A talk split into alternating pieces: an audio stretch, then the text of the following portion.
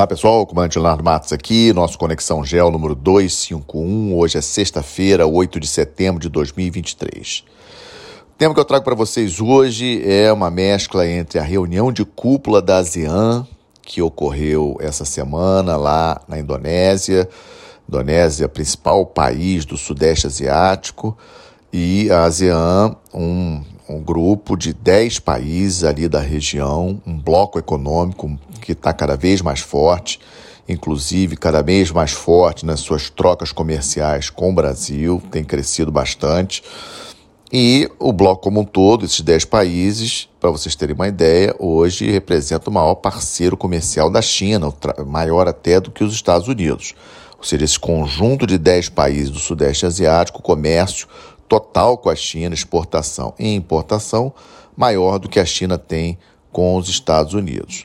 A grande questão é que os Estados Unidos têm todo o interesse de que esses países da ASEAN formem um bloco de contenção à expansão chinesa. Então, os Estados Unidos atuam diretamente, especialmente Filipinas, Vietnã, Tailândia, mesmo é, Singapura, Malásia e na Indonésia, para tentar fazer esse, digamos assim, esse bloqueio à expansão chinesa. E os países daquela região é, têm medo mesmo desse, dessa expansão chinesa. Podemos citar como exemplo a questão do Mar do Sul da China.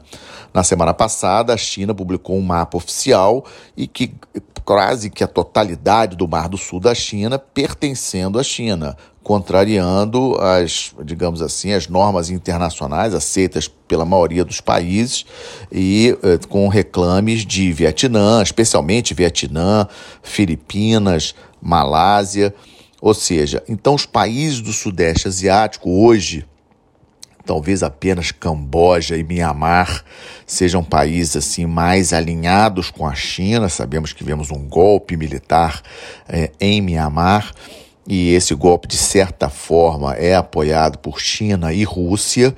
É, então, assim, uma, de uma forma geral, há uma disputa é, é, de, digamos assim, geopolítica de poder na região ali do Sudeste Asiático, envolvendo Estados Unidos e China. E o G20? Bom, o G20 começa amanhã, lá na Índia. É, grande expectativa, a Índia aí, todos aí têm falado muito na Índia, se tornou esse ano a maior população do planeta, quinta maior economia, é, previsão de ser a terceira maior economia do planeta em 2030, ultrapassando inclusive Alemanha e Japão. A Índia é um país que possui armas nucleares, possui indústria de defesa, ou seja, a Índia é um país importantíssimo e tentando usar essa reunião do G20 é, deste final de semana numa forma de projetar o país. Problema o presidente Putin da Rússia e o presidente Xi Jinping da China já disseram que não irão na reunião de cúpula. Isso, obviamente, enfraquece o bloco. Né? Não, não, o bloco, lembra vocês, o bloco formado aí pelas maiores economias do, do planeta, mais a União Europeia, é, e, é, assim, obviamente, não torna o G20 é, inexpressivo ou de pouca força que, que isso afeta ao Brasil? Afeta o Brasil porque havia uma expectativa, há uma expectativa do governo brasileiro é, de, é, em função do Brasil assumir da Índia é, a presidência é, pró-tempore é, do G20 após a reunião desse final de semana e a reunião que vai acontecer no Rio de Janeiro no ano que vem do G20. Um G20 esvaziado, obviamente, acaba tirando um pouco dessa, da luz dessa presidência pró-tempore do Brasil. Vamos seguir acompanhando esse equilíbrio aí do Brasil entre essa grande disputa global de poder do século XXI entre Estados Unidos e China. Lembrando, Rússia hoje bastante aproximada, bastante alinhada, não aliada militar, isso é importante, mas bastante próxima da China, dependendo muito é, da China na parte econômica. É, então, assim, é a grande disputa de poder hoje no, né, no planeta, a China tentando, China com vários problemas, mas tentando alcançar a primeira posição hoje ocupada é, pelos Estados Unidos, tanto em termos econômicos quanto em termos é, militares. E aí, como é que fica o Brasil nessa história? Essa é a grande, é a grande questão. Como o Brasil se ajustar, tendo a China de um lado como seu maior parceiro comercial, quase três vezes é, a corrente de comércio, exportações mais importações do Brasil com a China em relação aos Estados Unidos, que é o segundo colocado. Mas uma, tra relações tradicionais, culturais, é, muito, muita história nas relações entre Brasil e Estados Unidos, Brasil e Europa. Como é que fica essa questão? Essa, essa é uma questão, é, é, é muito difícil de responder, muito difícil de equilibrar. Vamos seguir acompanhando.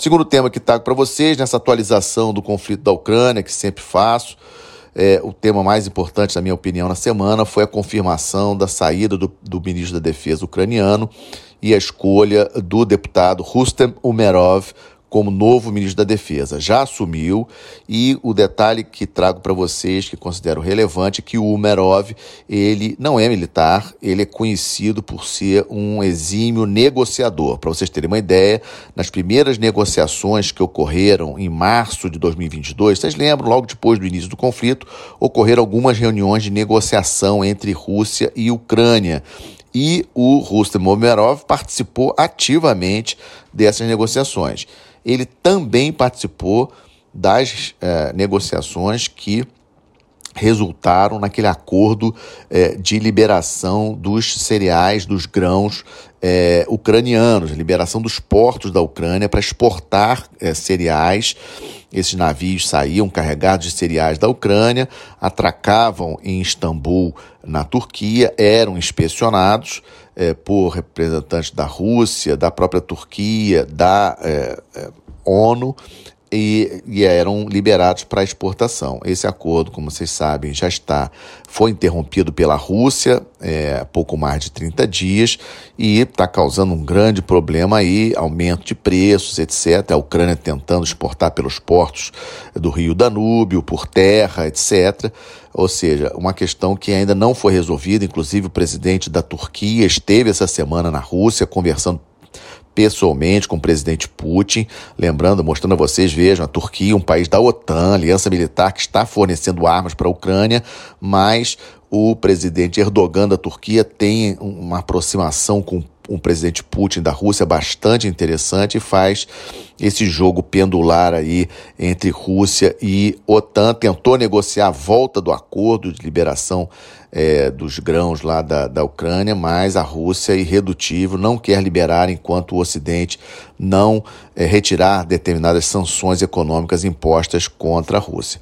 Mas voltando com relação à escolha do novo ministro da Defesa, não é algo comum durante um conflito. Nós estamos no meio de uma contraofensiva ucraniana, é verdade que essa contraofensiva com muitos problemas, muitas dificuldades de avanço, mas diversas denúncias de corrupção no Ministério da Defesa ucraniano, desvio de armas, etc., recebidas inclusive pelos dos, dos países da OTAN, dos Estados Unidos, da Europa, etc., e causou a demissão do ministro da Defesa e agora a escolha do Umerov pode ser uma indicação de que aquela reunião que ocorreu na Arábia Saudita, lembre, lembre aquela reunião que ocorreu na Arábia Saudita, inclusive com a presença de um representante chinês, é, a, escolha do Umerov como ministro da Defesa me leva a acreditar que pode sim é, a, a, os Estados Unidos e os demais países da OTAN estarem tentando convencer é, o presidente Zelensky da Ucrânia a negociar a paz com a Rússia. É, e outro dado para vocês talvez não, não, não por coincidência, essa semana quem é que esteve em Kiev, capital da Ucrânia? O secretário de Estado dos Estados Unidos, o Anthony Blinken. O, secretário de Estado é um negociador, é um né, Ministério das Relações Exteriores dos Estados Unidos. Ele esteve essa semana pessoalmente na capital ucraniana, coincidindo com essa troca do ministro da Defesa. Ou seja, essas, essas peças do tabuleiro me levam a avaliar de que pode sim está sendo, está, está sendo construído aí, moldada é, uma forma do presidente Zelensky aceitar a perda de territórios para a Rússia em troca de alguma coisa. Essa alguma coisa, a entrada talvez da Ucrânia para a OTAN, para garantir a, a, defesa do restante do país, uma grande quantidade de recursos é, financeiros para reconstruir a Ucrânia e poder eh, melhorar as condições econômicas do país, algo desse tipo, é que deve estar sendo atualmente discutido é, com o presidente Zelensky, já que a opção militar está cada vez mais difícil, ou seja, por, pela via militar Tá? O que, que mostra para nós é que a defesa russa está muito sólida, aquelas, aquela, aquela região toda conquistada é, é, na Ucrânia pela Rússia é, tá com, estão com posições muito sólidas, embora a guerra dos drones continuam, muitos ataques de drones dentro do território russo é, estão sendo feitos pelos ucranianos, mas isso não vai ser suficiente, na minha avaliação, para romper a defesa russa. Então, o Antônio Blinken foi lá, foi trocado o ministro da Defesa para um, um outro, para um deputado que tem um histórico de negociador, ou seja, vários indícios de que é, a paz é, nessa guerra pode estar se aproximando. Vamos seguir acompanhando. E por falar em seguir acompanhando, vamos para a terceira parte do nosso Conexão Gel dessa semana. Estamos de olho. Rapidamente, instabilidade na América do Sul, uma declaração importante do presidente da Bolívia essa semana, falando sobre as reservas de gás do país terem acabado ou estarem acabando. Isso vai prejudicar as exportações da Bolívia, principalmente para o Brasil e para a Argentina, é, afetando a economia do país, sem sombra de dúvidas, e, na minha avaliação, mostra uma má gestão da, que, é, dos recursos minerais é, da Bolívia, um país que tem uma economia frágil e que depende muito dos seus recursos minerais, o gás era um deles, e obviamente a Bolívia corre atrás da China em relação à exploração de lítio é, dentro do seu país como forma de tentar sobreviver. Mas muito ruim essa notícia, vamos seguir acompanhando a questão da Bolívia, porque esse anúncio é, da, da interrupção, da, do, do, digamos assim, do, do fim das reservas do gás boliviano, é, é, realmente me é, achei bastante impactante. Estamos acompanhando, estamos de olho nas eleições do Equador, lembrando a vocês, o segundo turno das eleições no dia 15 de outubro, aquele candidato de centro-direita, que foi uma surpresa no primeiro turno, Daniel Noboa,